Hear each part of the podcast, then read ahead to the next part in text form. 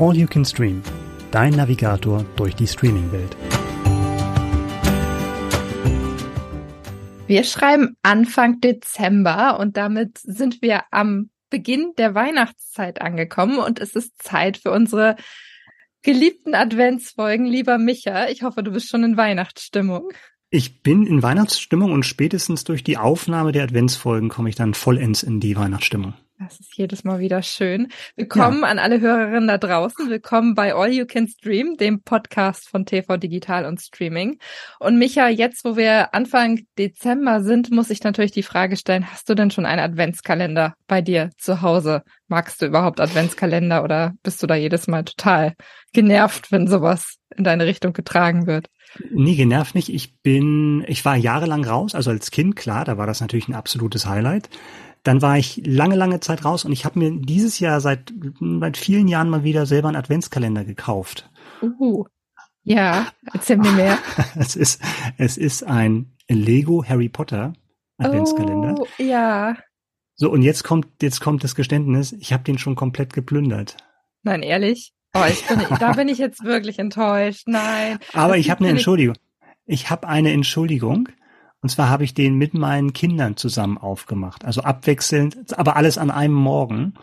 Und ich weiß, du also, verachtest mich jetzt. Ja, ich weiß auch nicht, inwieweit das eine Entschuldigung ist, weil du musst doch mit einer Vorbildfunktion vorausgehen und denen deutlich machen, dass sie nicht alle Türchen schon an einem Tag aufmachen sollen. Das ist doch furchtbar. Wolltet ihr unbedingt die Figuren haben und was oder was war da bei euch los? Mal, mal wieder als Vater versagt. Ja, natürlich. Ja, wir wollten die Figuren haben, aber es sind ja nicht nur Figuren, da sind auch so andere kleine Sets, wie so eine Laterne oder ein Weihnachtsbaum äh, und ein Schneemann und sowas. Und das haben wir deshalb schon früher aufgemacht, weil wir das als Deko brauchten, weil wir so eine Winterlandschaft bauen okay. und das wäre tatsächlich dann schwierig zu, das wäre als geplant werden, dann wirklich dann jeden Tag irgendwie was rauszunehmen. Das wäre schwierig, deswegen sind wir da früh dran und haben uns gesagt, jetzt machen wir den auf, aber reihum, ne? Also es war jetzt nicht völlig ungesittet, sondern jeder ja, ein zuerst Türchen. Mal, dann, zuerst aber dann gehst du strategisch vor. Wo könnten die vier Figuren drin sein? Vielleicht Nikolaustag, sechster. 24. ist natürlich, natürlich eine sichere Bank, aber ähm, dann wird schon schwer. Ich habe noch keinen. Ich bin jetzt sehr neidisch über das, was oh. du da gerade gesagt hast. Ich hatte letztes Du wartest Jahr, auf Rabatte, oder? Ich warte ab Ende, am 23.12. genau, gehe ich dahin. Nee, ich hatte letztes Jahr einen, äh, mein Freund und ich hatten einen von The Office. Das war hm. sehr cool, ja. wo diese kleinen Funko-Pop-Figuren drin waren ähm, wo du dann Stück für Stück dich quasi durch diese Serie durchgearbeitet hast und dann gehofft hast, dass dann irgendwann deine Lieblingsfigur ja. dann dabei ist. Und wer vielleicht noch dabei ist, man weiß ja auch nie, ob alle drin sind. Das ist dann immer die große Frage. Mhm. Da war ich großer Fan. Ich hatte überlegt, das dieses Jahr tatsächlich von Harry Potter zu kaufen. Also ich Mal gucken. Ja, vielleicht ziehe ich da okay. noch nach. Also. Und die stellst du dann in den, auch wenn nicht Weihnachten ist, stellst du die dann alle auf? Ich würde das gerne, ja, ich glaube, sie liegen jetzt alle in einer Schublade. Ähm, hm. Ich würde, ich würde gerne behaupten, dass ich das mache, aber es ist einfach auch irgendwann sehr viel, ne? Wenn du 24 ja, von diesen Figuren irgendwo stehen hast das und stimmt. das dann am besten noch jedes Jahr oder regelmäßig mal, schwierig. Vielleicht mal in die Redaktion mitbringen und da so einen kleinen Altar aufbauen. Ja, ich verteile die einmal quer auf allen Schreibtischen. Das ja. wäre eine nette Idee. Dein Revier markieren. So, und jetzt kommen wir zu den Weihnachtsstreaming-Tipps, die wir dieses Mal für euch dabei haben. Aber erstmal vorab der Aufruf, falls ihr auch über alle anderen Folgen informiert werden möchtet, die wir regelmäßig produzieren, dann folgt euch, folgt uns, folgt euch gerne. Folgt, folgt euch ja selber. folgt euch, nein, folgt uns auf einer Podcast-Plattform. Wir sind nahezu überall verfügbar. Lasst ein Like da, folgt uns, dann seid ihr immer informiert, wenn eine neue Folge erscheint. Und folgt uns gerne auch bei Instagram. Unter All You Can Stream unterstrich Podcast informieren wir euch ebenfalls, sobald eine neue Folge verfügbar ist. So, und jetzt fangen hm. wir einfach direkt an mit unseren Weihnachts-Streaming-Tipps.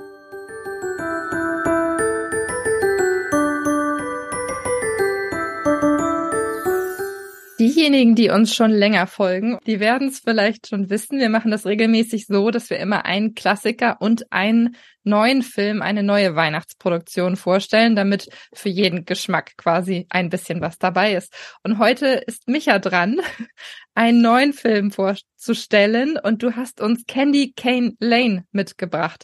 Ist ab sofort bei Prime Video verfügbar und alles, was ich davon bereits gesehen habe, sieht nach einem sehr, sehr kunterbunten Abenteuer aus. Aber bevor ich da jetzt mehr zu sage, gebe ich die Frage mal an dich. Um was geht es denn in Candy Cane Lane? Kunterbunt trifft's ganz gut, tatsächlich. Also ein klassischer Familienfilm. Es geht um Chris Carver, gespielt von Eddie Murphy. Der ist, wie wir beide, besessen von Weihnachten und hat sogar, sogar so weit gegangen, dass er seinen Kindern thematisch verwandte Namen gegeben hat. Also Joy, Nick und Holly. So ernst nimmt er das. Ähm, und das jährliche Highlight ist vor allem tatsächlich so ein Wettbewerb der besten Dekoration in der Straße, in der die wohnen. Und da hängt er sich halt immer rein. Dieses Jahr gibt es besonders viel Geld zu gewinnen und er besorgt sich eine wunderschöne, sehr, sehr lebensnahe Deko in einem magischen Geschäft.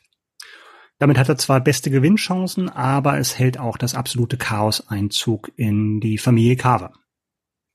Wenn du sagst Magie, dann vermute ich jetzt einfach mal, dass es etwas damit zu tun haben könnte. Das absolute Chaos. Genau, das absolute Chaos ist dann so eine Deko, wo dann auch Tiere eine Rolle spielen und die werden dann zum Leben erweckt. Also es hat so ein bisschen was so, so nachts im Museum-Vibe zum Beispiel. Eddie Murphy und Tiere, die zum Leben erweckt werden. Da bin ja. ich ja immer schon bei Dr. Doolittle. Absolut. Das war auch mein Reflex. Das war ja, glaube ich, einer seiner größten Flops, die er jemals gelandet hat. Insofern mutig, Mr. Murphy. Das war einer seiner größten Flops. Weißt du, ich ja, saß also, als kleines Kind im Kino und ich war so geflasht. Ich hatte so einen Spaß. Das, Mag es nicht, war's, Micha. War es wahrscheinlich, ich habe, also Flop meine ich jetzt auch mal eher wertfrei. Ich glaube, vielleicht war der gar nicht so, also es war jetzt nicht so ein Pluto Nash Flop. Das war ja so seine ganz große Sci-Fi-Komödie, die groß angekündigt wurde und dann, glaube ich, nach einer Woche aus den Kinos verschwunden ist. Ähm, Mr. Doodle war, glaube ich, ich, hm, ich müsste nochmal nachkommen. Auf alle Fälle habe ich den nicht so gut in Erinnerung. Also wenn, wenn ich höre Eddie Murphy und sprechende Tiere, du warst wahrscheinlich genau in der richtigen Alterskohorte ich war da so ein bisschen raus. Ich bin eher der Beverly Hills Typ. Ich möchte äh, den auch heute nicht nochmal, nicht noch mal schauen. Ich glaube, das würde mhm. sehr, sehr viel kaputt machen wahrscheinlich. Ja, das kann natürlich sein. Aber wenn du sagst sprechende Tiere, dann gehe ich jetzt mal davon aus, dass Animation in dem Film eine Rolle spielt. Wie viel steckt da drin und wie gut ist das gemacht? Weil das ist für mich immer so ein Risikofaktor. Ja, es ist natürlich, es ist eine Menge drin an Animation zu Glück aber dann tatsächlich in bestimmten Szenen nur. Und das sind auch die Szenen, die dann, glaube ich, speziell auf die Kinder abzielen, ne? weil es dann wird slapstickartig. Mir persönlich wird es dann ein bisschen zu klamaukig in diesen Szenen, ähm, wenn da irgendwelche Gänse jagen muss oder die dann irgendwie das Auto voll kacken oder sowas. Das ist tatsächlich, glaube ich, dann eher ein Humor, der sich an die jüngere Zielgruppe wendet. Von der Qualität der Effekte ist das ganz okay für so eine, für so eine große US-Komödie große US-Komödie ist für mich jetzt ein gutes Stichwort, weil ich habe in den letzten Tagen schon einige deutsche Weihnachtsfilme gesehen, sehen dürfen, auch für die Arbeit. Und da ja. besteht ja immer ein riesengroßer Unterschied, ne? Weil das eine ist sehr, sehr geerdet, habe ich so das Gefühl. Also zumindest die deutschen Filme sind da sehr, sehr, sehr klassisch unterwegs. Und dann gibt's diese amerikanischen Filme, die ganz anders daherkommen. Die sind sehr, hm. sehr, sehr, sehr viel turbulenter, sehr, sehr viel mehr drüber, kann man fast sagen. Wie ist das mhm. jetzt bei dem Film? Ist der sehr amerikanisch angehaucht oder hält sich das so ein bisschen die Waage? Ja, irgendwie Hausdekoration, die man gefühlt aus dem Weltall sehen kann, magische äh, Weihnachtsdeko-Läden, also da, da wird nicht viel ausgelassen. Subtil ist anders. Da geht's natürlich genau dahin. Interessant ist vielleicht, dass das ja auch alles in Los Angeles spielt. Das heißt, du hast jetzt nicht diese klassische Weihnachtslandschaft. Das ist eher eine Gegend, wo dann eben wahrscheinlich genau deshalb eben anders ausgeglichen werden muss, weil da schneit's halt nicht. Und deswegen hauen die da umso mehr rein, wenn es um das Thema Weihnachtsdeko gibt. Aber so abgehoben jetzt auch diese Prämisse ist mit diesem magischen Laden, wo man diese Deko kaufen kann, die auf den ersten Blick super aussieht und halt magische Fähigkeiten ist, auf den zweiten könnte das noch so eine, so eine Falle da drin stecken, also die dann auch der Chris Carver nicht so richtig auf dem Schirm hat. Wenn man mal das beiseite lässt, dann ist das interessanterweise ja eine, ein Film, der so komisch das klingen mag, äh, autobiografische Züge hat. Weil der Drehbuchautor Kelly Younger hat tatsächlich in dieser Candy Cane Lane, also so heißt diese Straße in, äh, in Los Angeles, da um die Ecke gewohnt. Und sein Vater war jemand, der sich da auch richtig reingesteigert hat und dieses Deko machen, also mit per Hand herstellen, nicht nur kaufen, sondern Weihnachtsdeko vors Haus stellen, das Haus dekorieren. Und da gibt's natürlich dann auch jetzt keinen Wettbewerb, wo es um so viel Geld geht wie in diesem Film. aber natürlich immer so ein Wettstreit zwischen den Nachbarn, wessen, wessen Haus sieht am schönsten dekoriert aus. Insofern hat er da aus dem eigenen Erfahrungsschatz schöpfen können. Es macht aber, es macht schon beim Zuhören Spaß, ne? Also ich habe schon richtig Lust. Was würdest du denn sagen? Hat's dir gefallen? Also ist das sowas für so einen klassischen Adventssonntagnachmittag, wo man sich wirklich aufs Sofa kuscheln kann, irgendwie einen schönen Kakao dazustellt und sagt, okay, jetzt gucke ich mir mal einen Weihnachtsfilm an? Wenn man Kinder dabei hat, ja dann, okay. dann erfüllt es das. Also die sollte man, glaube ich, schon dabei haben, weil ich hatte ja schon erwähnt, da ist manchmal so ein bisschen viel Slapstick, wenn es dann um die Tiere geht, also mir zumindest. Aber letztendlich war der Film besser als erwartet, ähm, weil dann doch irgendwie das Herz am rechten Fleck ist. Ne? Also am Ende, klar, da werden so ein paar Konflikte dann sehr, sehr schnell aufgelöst, aber das dürfte jetzt kein überraschen, dass in den Weihnachtsfilmen dann eigentlich immer ein Happy End irgendwie ähm, an der Tagesordnung ist. Aber der Film macht das eigentlich ganz gut, dass so diese Familie hochgehalten wird, dass man das irgendwie gemeinsam irgendwie auch diese Schwierigkeiten, er hat auch kurz vorher seinen Job verloren, deswegen hängt sein Herz in diesem, diesem Jahr besonders so an diesem Wettbewerb, um seiner Familie ein schönes Weihnachten zu bescheren. Das sind natürlich so Versatzstücke, die hat man alle schon mal gesehen oder gehört, in, gerade in Weihnachtsfilmen, aber es ist wirklich gut zusammengesetzt. Das Paar hat eine tolle Chemie, also Eddie Murphy und ähm, Tracy Ellis Ross, die seine Frau spielt. Die ist fast so, finde ich, das Highlight von dem Film. Und die haben eine ganz tolle Chemie zusammen, wenn es darum geht, irgendwie diese, diese Hindernisse dann zu überwinden. Und insofern kann man sich das schon gut anschauen. Also ein idealer Familienfilm. Ja. Candy Kane Lane ist bei Prime Video verfügbar.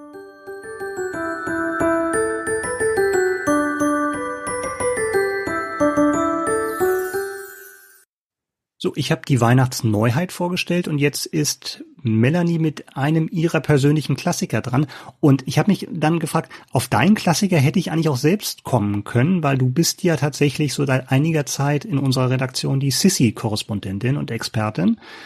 Durch die diversen Remakes, die Kaiserin und Sissy und dann natürlich auch über Sissy an sich, die historische Figur, schon viele Artikel geschrieben in diversen Zeitschriften. Ich habe alles gesehen und alles gemacht. Mich überrascht nichts mehr. Ich sag's dir. Ich könnte selber ein Buch darüber schreiben, glaube ich. Das glaube ich tatsächlich auch. Und ja, wie gesagt, viele Artikel in, in TV, Digital und Streaming dazu geschrieben.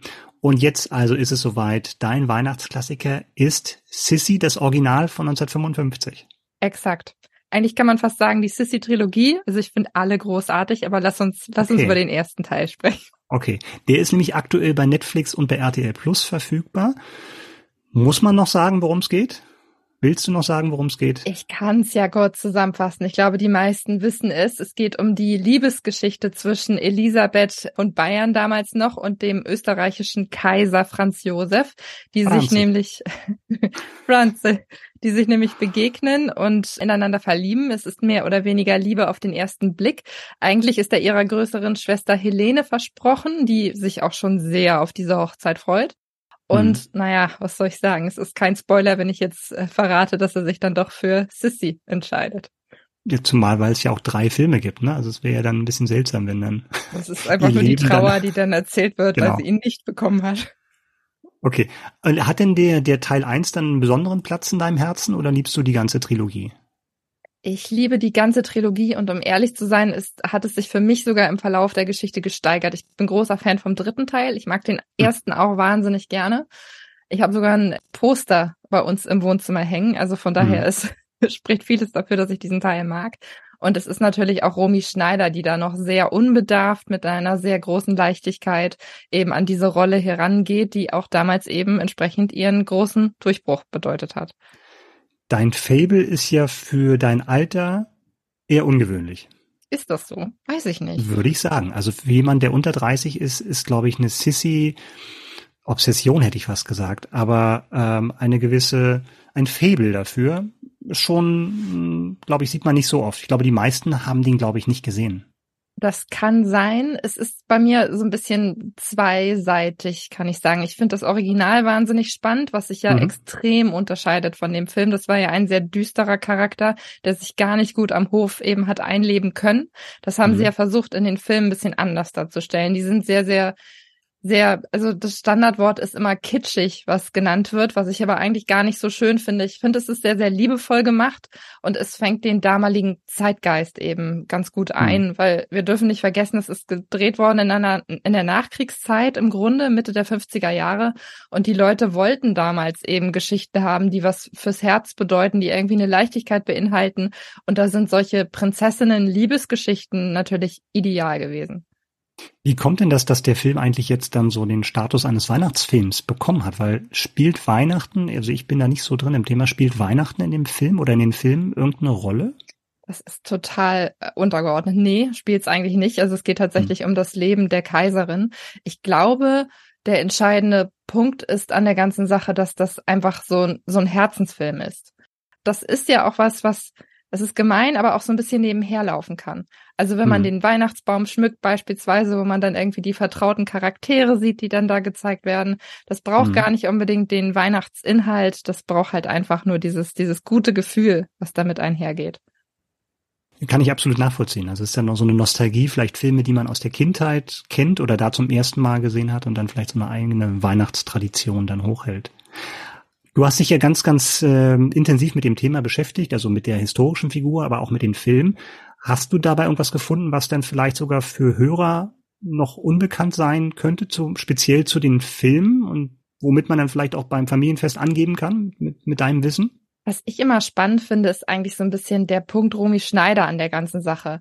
Die hat sich ja, also die war selber 15, als sie zum Casting, also zum Casting, das war es eigentlich gar nicht, aber als sie wirklich entdeckt wurde für diese Rolle, der Regisseur hat sie gesehen und wollte ursprünglich jemand anderen dafür haben und hat dann gesagt, nee, komm, ich, ich nehme Romy Schneider. Magda Schneider spielt ja auch wirklich ihre Mutter in den Filmen. Und für Romy war das ja von Anfang an einerseits der Durchbruch und andererseits so das Gefühl, ich möchte diese Rolle überhaupt gar nicht spielen.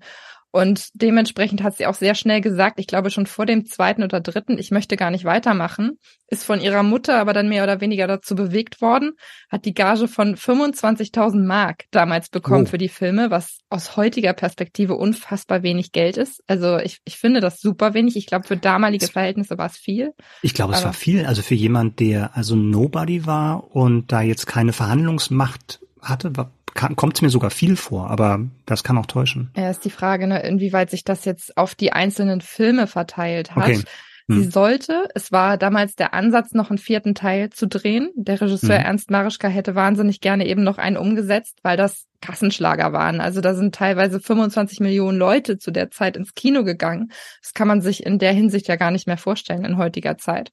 Und da hätte Rumi Schneider tatsächlich eine Million Mark für bekommen sollen für einen vierten Teil und hat diese Gage eben ausgeschlagen und hat gesagt, ich möchte mich jetzt anderweitig entwickeln, ich möchte neue Sachen probieren und ich möchte nicht ewig dieses Sissy-Image an mir kleben haben.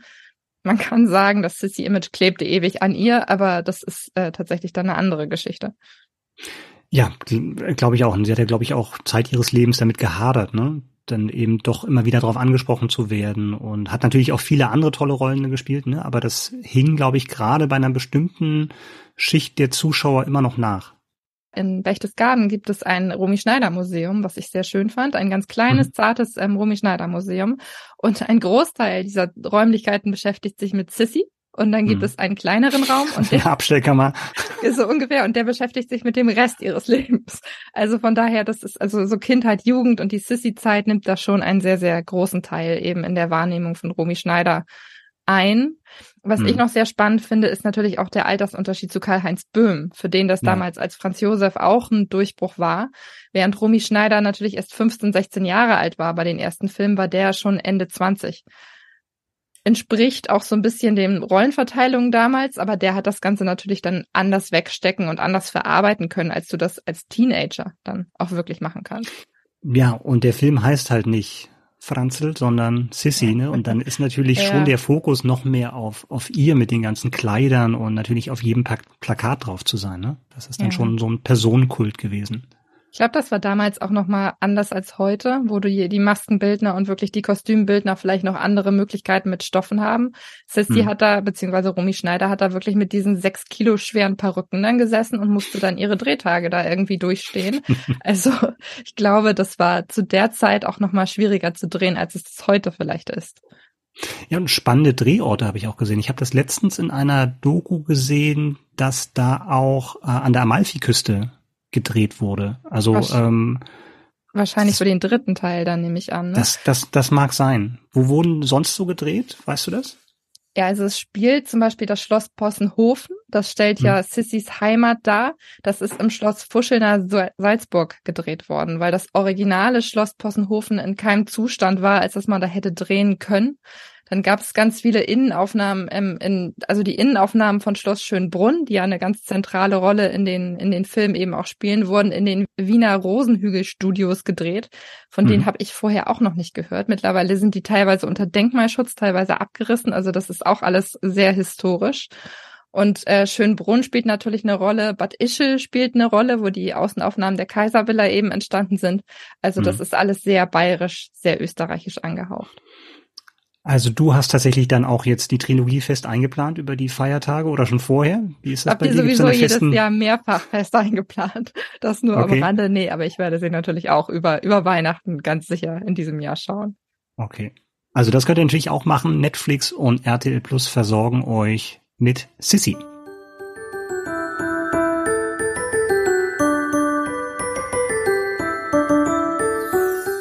Das war unsere allererste Weihnachtsfolge für dieses Jahr, passend zum ersten Adventswochenende. Und ich kann euch versprechen, es bleibt nicht die einzige Weihnachtssonderfolge. Nicht wahr, Micha? Wir melden uns schon ganz bald wieder. Hm, Advent. Wie viele Folgen könnten das wohl werden? Ja, ich glaube auch. Wir, wir hören und sehen uns bald wieder. Ich verrate schon mal, wir sind nächstes Wochenende wieder für euch da. Von daher macht euch ja eine schöne Zeit mit diesen Streaming-Tipps und wir freuen uns nächste Woche auf euch. Bis dann. Tschüss. Tschüss.